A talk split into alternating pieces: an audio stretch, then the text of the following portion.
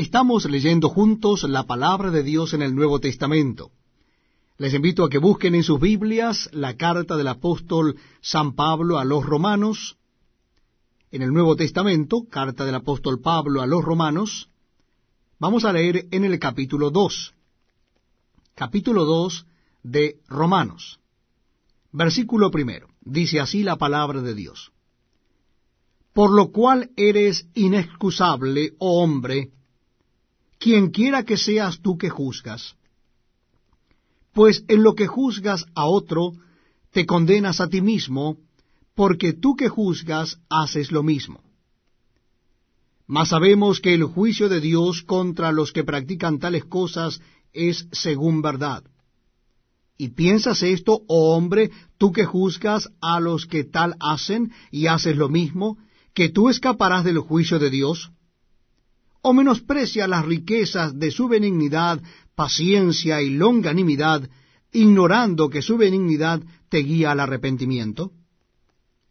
Pero por tu dureza y por tu corazón no arrepentido, atesoras para ti mismo ira para el día de la ira y de la revelación del justo juicio de Dios, el cual pagará a cada uno conforme a sus obras vida eterna a los que, perseverando en bien hacer, buscan gloria y honra e inmortalidad, pero ira y enojo a los que son contenciosos y no obedecen a la verdad, sino que obedecen a la injusticia.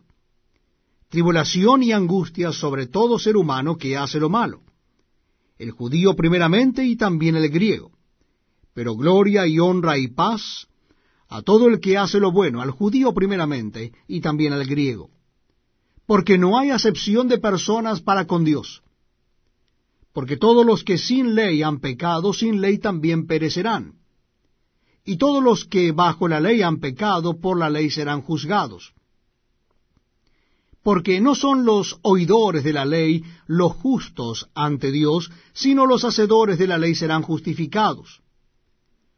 Porque cuando los gentiles que no tienen ley hacen por naturaleza lo que es de la ley, estos, aunque no tengan ley, son ley para sí mismos, mostrando la obra de la ley escrita en sus corazones, dando testimonio su conciencia y acusándoles o defendiéndoles sus razonamientos, en el día en que Dios juzgará por Jesucristo los secretos de los hombres, conforme a mi evangelio.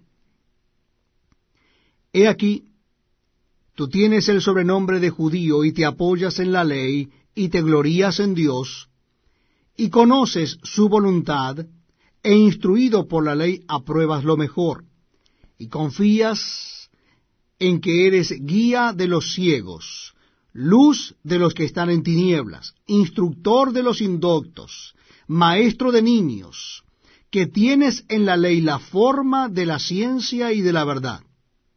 Tú pues, que enseñas a otro, ¿no te enseñas a ti mismo?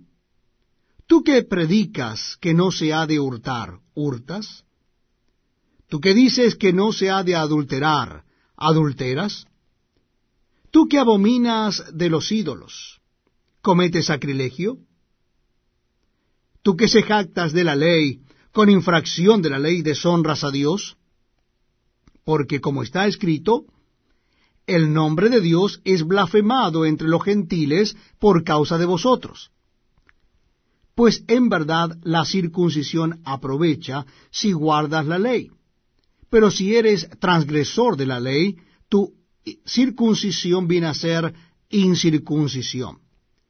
Si pues el incircunciso guardare las ordenanzas de la ley, ¿no será tenida su incircuncisión como circuncisión? Y el que físicamente es incircunciso, pero guarda perfectamente la ley, te condenará a ti, que con la letra de la ley y con la circuncisión eres transgresor de la ley. Pues no es judío el que lo es exteriormente, ni es la circuncisión la que se hace exteriormente en la carne, sino que es judío el que lo es en lo interior, y la circuncisión es la